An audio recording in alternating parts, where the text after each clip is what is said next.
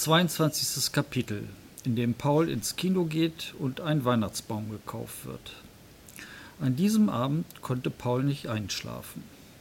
Das ganze schöne Weihnachtsfest, auf das er sich so gefreut hatte, drohte zur Katastrophe zu werden. Zwar hatte er Frieda beruhigt und ihr gesagt, dass es sehr nett von ihr war, Oma einzuladen. Aber die Wahrheit war, es war schlimm genug, dass Onkel Albert kam. Noch schlimmer, dass Florian kam. Am schlimmsten, dass Großmutter kam. Mama würde ausflippen. Und wenn er sich dann vorstellte, dass er auch noch einen der Familie bis dahin unbekannten Mann von der Straße mit dem Hinweis auf das gute Weihnachtsessen eingeladen hatte, ihm wurde ganz schlecht. Paul wälzte sich im Bett hin und her und dachte nach. Viel konnte er nicht tun. Wenn er sagte, dass Lena kam, verriet er Mama. Wenn er sagte, dass Großmutter kam, verriet er Frieda. Und dann wäre jede Vorweihnachtsstimmung hinüber. Es gab nur eine einzige Möglichkeit, er musste den Mann wieder ausladen. Er würde gleich nach der Schule auf den Marktplatz gehen und ihm die Lage erklären. Es war ein scheußlicher Gedanke. Bestimmt hatte der Mann sich schon darauf gefreut, ein Weihnachten nicht ganz allein zu sein. Vielleicht konnte er ihm wenigstens eine Schale Heringssalat bringen an Heiligabend. Als er so weit gekommen war, hörte er die Glocken zwölf Uhr schlagen. Dann schlief er ein. Am nächsten Morgen war er völlig zerschlagen, und auch Frieda hatte dunkle Ringe unter den Augen. Irgendwie gefällt dir mir nicht, sagte Mama. Hast aber nur uns, versuchte es Paul mit einem Scherz. Er löffelte lustlos einen Joghurt und ging dann in den noch dunklen Morgen hinein. Frieda trottete neben ihm her. Beide schwiegen. Meinst du wirklich, dass Mama sich freut? fragte Frieda mit kleiner Stimme. Bestimmt, sagte Paul, aber er fand selbst, dass es sich lahm anhörte.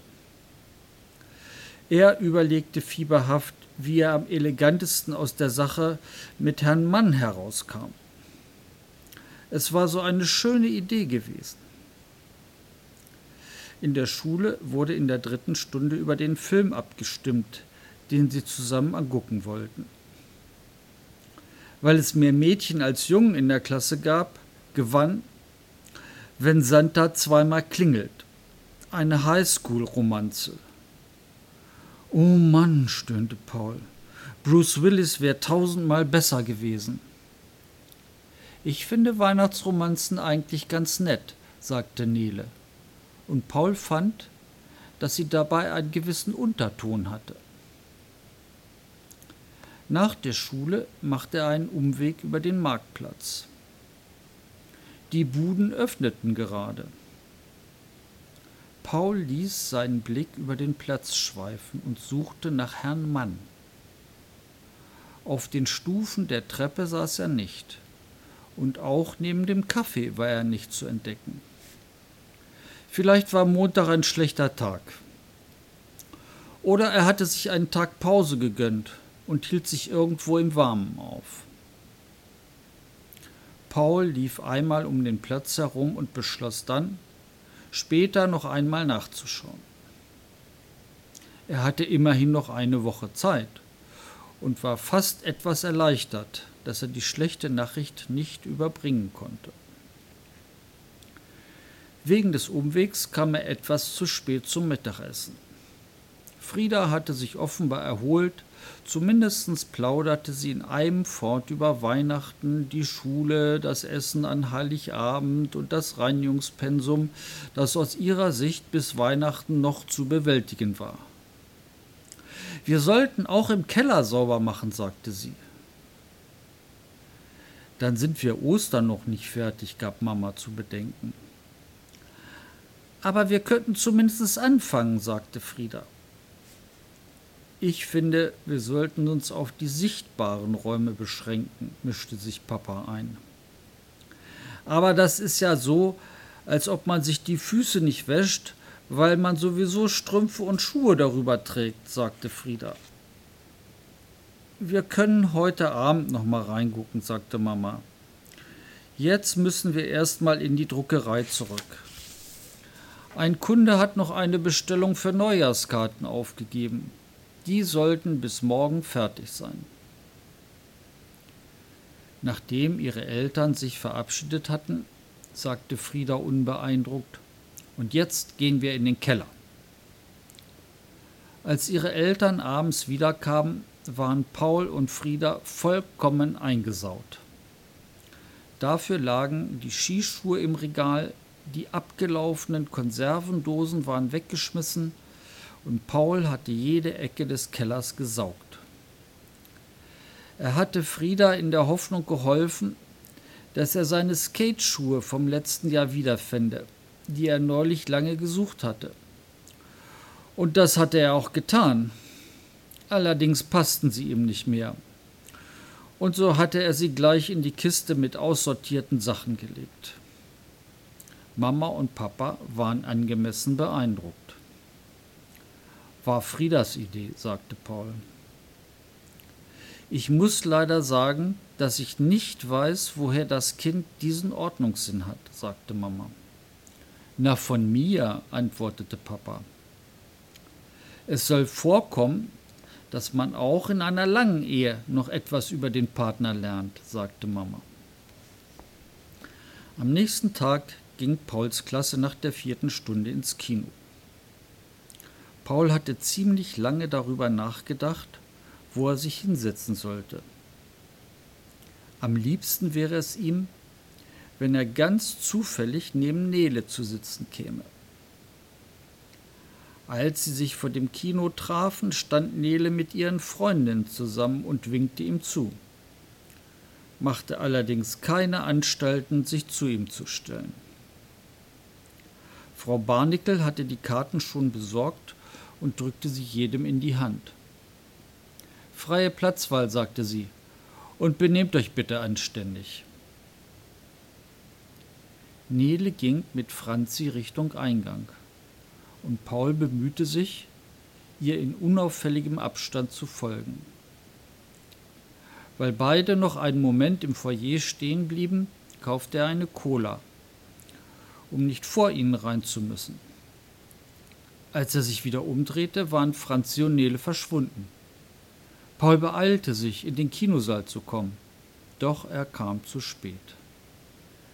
Das Licht ging geradeaus und er konnte nicht mehr erkennen, wo Nele saß.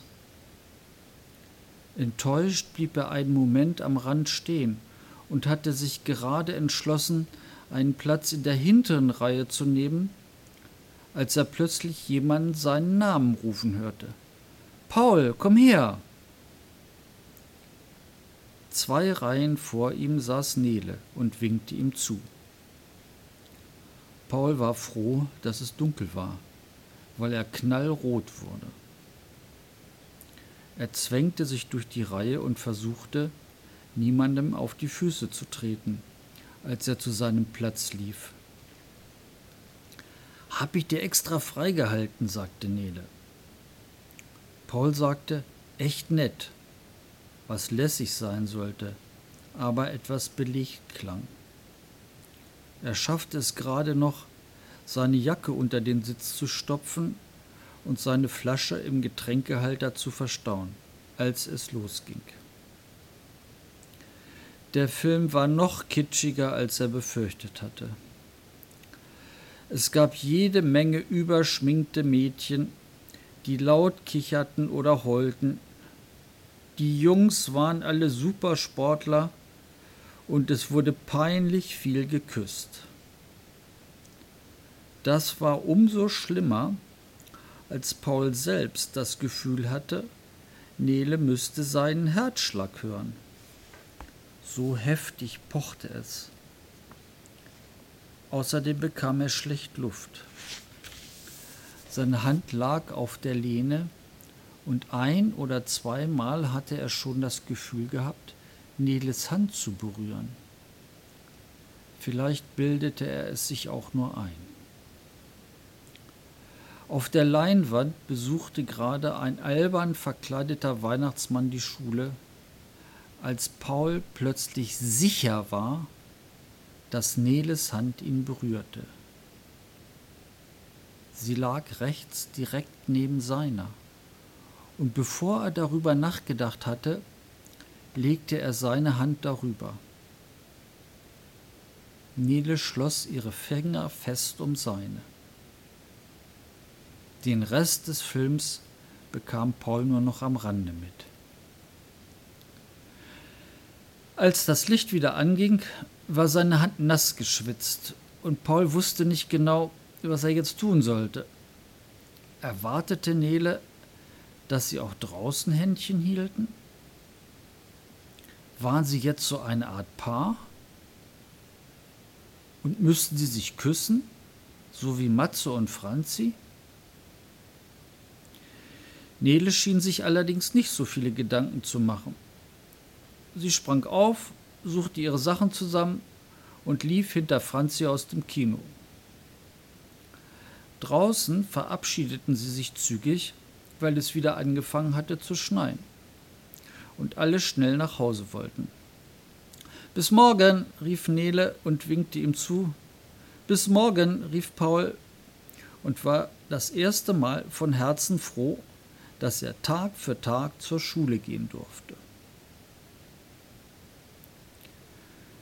Paul war so guter Stimmung, dass es ihm ein leichtes schien, mit dem Bettler zu sprechen. Doch wieder fand er ihn nicht. Der Schnee wirbelte quer über den Marktplatz, dazu wehte ein unangenehmer Wind und die Leute hielten sich dicht an den Häusern, die Mäntel eng um die Körper gezogen. Paul lief an der Michaeliskirche und am Café vorbei und blickte auch in die Nebenstraßen, aber Herr Mann war nirgends zu sehen. Paul tröstete sich damit, dass es noch sechs Tage bis Weihnachten waren und beeilte sich, nach Hause zu kommen. Durch den Schnee herrschte ein seltsames Dämmerlicht und alle Geräusche waren leiser als sonst. Als er am Haus der Hoffmanns vorbeikam, war er ganz geblendet von den blinkenden Lichterketten. Anscheinend hatte die Familie seit dem ersten Advent noch ein wenig aufgerüstet. Durchs Fenster sah er einen Weihnachtsbaum, dessen Zweige unter der Last der roten und goldenen Kugeln kaum noch zu sehen waren. Neben jeder Kugel war sorgfältig eine elektrische Kerze befestigt die bereits jetzt am frühen Nachmittag brannte. Papa hatte mal vermutet, dass Hoffmanns an Weihnachten den Stromverbrauch einer mittleren Kleinstadt hatten. Zu Hause debattierte Frieda mit Mama den Umfang des Weihnachtsessen. Und Nudelsalat, sagte Frieda gerade, als Paul die Küche betrat. Mama sah sie erstaunt an. Sag mal, Frieda, Du bist doch sonst nicht die große Esserin, sagte sie. Ja, aber ein Weihnachten muss alles viel sein. Sonst ist es kein richtiges Weihnachten. Paul musste daran denken, wie erstaunt Mama sein würde, wenn sie erst einmal begriff, warum Frieda so auf dem Essen beharrte. Er drängte den Gedanken schnell zur Seite belud seinen Teller mit Reis und dachte darüber nach, wann er das nächste Mal zum Marktplatz gehen würde. Freitag und Samstag wären gute Tage, weil das die letzten Einkaufstage vor Weihnachten waren. Dann war es immer besonders voll. Sicher würde Herr Mann sich das nicht entgehen lassen.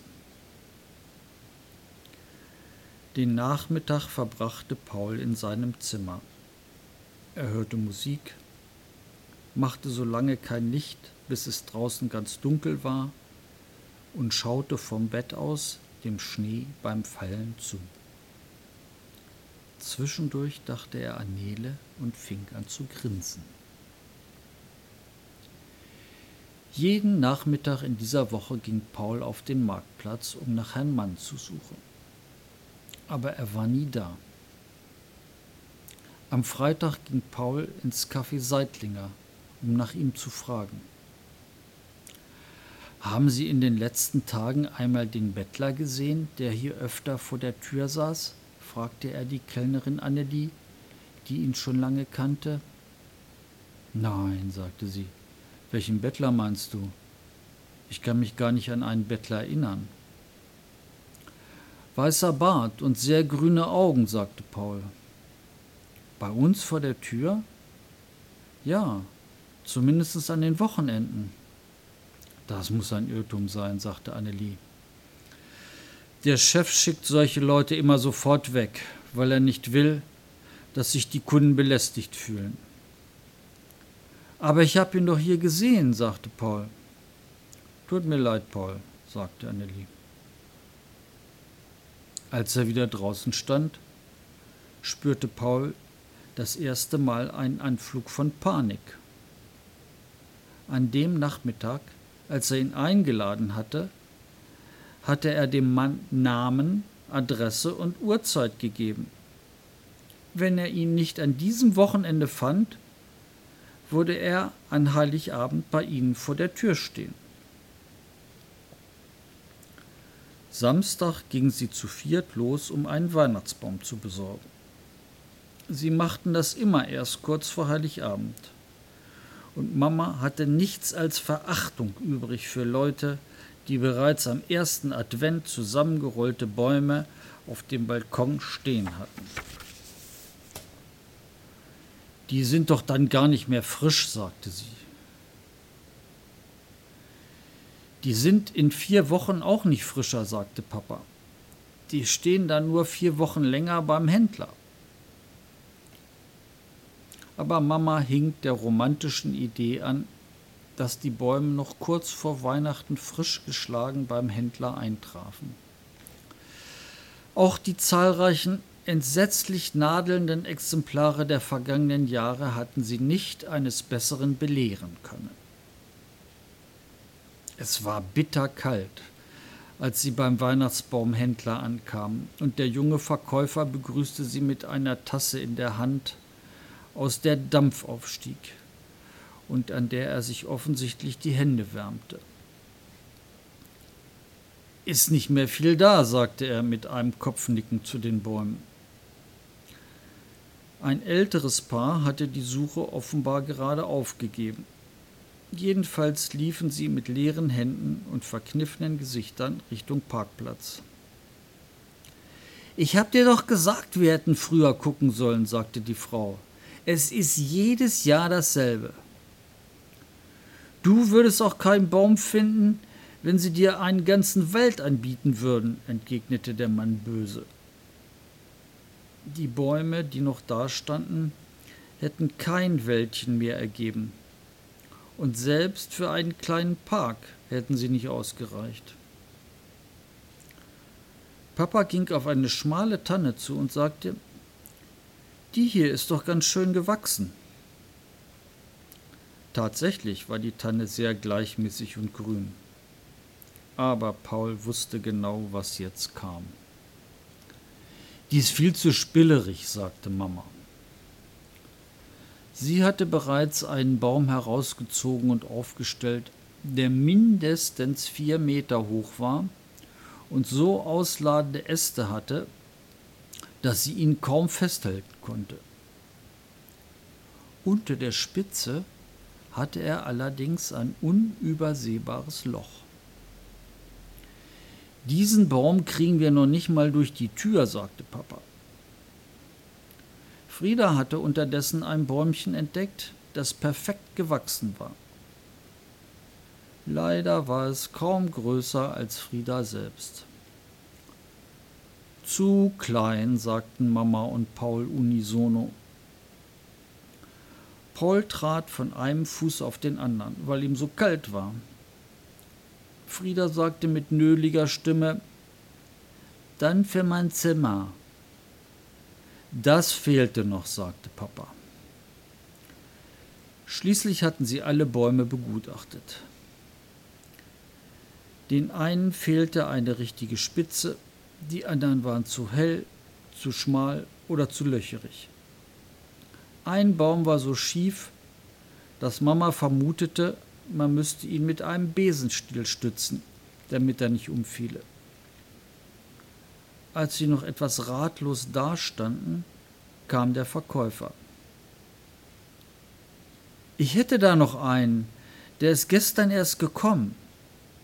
Frösche geschlagen, sagte Mama entzückt. Der Verkäufer sah sie einen Moment amüsiert an und sagte dann, er ist noch zusammengebunden und eingefroren. Sieht aber sehr voll aus. Damit führte er sie zu einem Baum, der im Netz in einer Ecke der Fläche stand. Ich würde ihn billiger hergeben, weil ich ihn nicht aufgetaut kriege hier in der Kälte. Er nannte einen Preis, der deutlich günstiger war als der aller anderen Bäume, die sie bisher gesehen hatten. Der Baum war mittelgroß und sehr dick. Das sah man sogar im Netz. Papa hielt den Baum und hob ihn kurz an. Schwer ist er jedenfalls, sagte er. Mama schaute Paul an. Der zuckte die Achseln. Ich glaube nicht, dass Sie mit dem was falsch machen, sagte der Verkäufer. Und ich habe Erfahrung mit den Dingern, glauben Sie mir. Papa und Mama sahen sich kurz an, dann sagte Mama, wir nehmen ihn. Sie schafften es nur mit vereinten Kräften, ihn ins Auto zu schieben. Und Paul musste Frieda auf den Schoß nehmen, als sie langsam nach Hause fuhren. Der Baum piekte durch das Netz in sein Gesicht. Verflucht, ich kann überhaupt nichts sehen, rief Papa und versuchte, an dem Baum vorbei in die Vorfahrtsstraße zu schauen. Kommt da jemand? Bei mir ist alles frei, sagte Mama. Hinter ihnen hupte es, und Papa fuhr vorsichtig los. Jetzt hupte es rechts, und durch den Baum sah Paul einen Mann, der aus seinem Auto heraus wütende Gesten Richtung Papa machte. Was ist nur mit den Leuten los? fragte Papa, während er so langsam weiterfuhr, als könne der Baum bei der leisesten Erschütterung kaputt gehen. Weihnachten ist mit den Leuten los, sagte Mama. Ich bin so froh, sagte Papa, dass bei uns in diesem Jahr alles schön ruhig ist. Und morgen geht es weiter mit dem nächsten Kapitel vom Podcast Adventskalender. Den findet ihr auf 1000jahrenettlingen.de. Viel Spaß beim Anhören.